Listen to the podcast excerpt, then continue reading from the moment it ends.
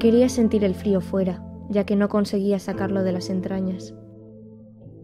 Quería descubrir si el cristal no siempre se clava en lo más profundo. Quería descongelar mi aliento, el único que aún se resistía a mis intentos de rendición.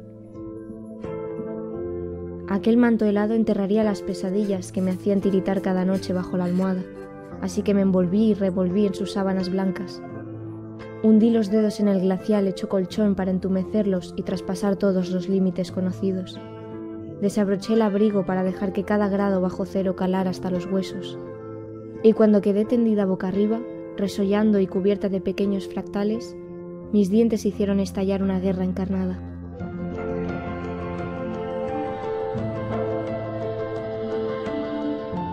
Me incorporé con dificultad, todavía sin recuperar la conciencia del tacto, y volví a casa. Dejé las llaves en el mueble de la entrada y el vaho de mis pulmones suspendido en el espacio. Aún tiritaba en medio de una risa floja cuando el rubor de mis mejillas se encendió en un rojo intenso. Justo ahí, un cristalino se estaba despidiendo de su perfecta geometría.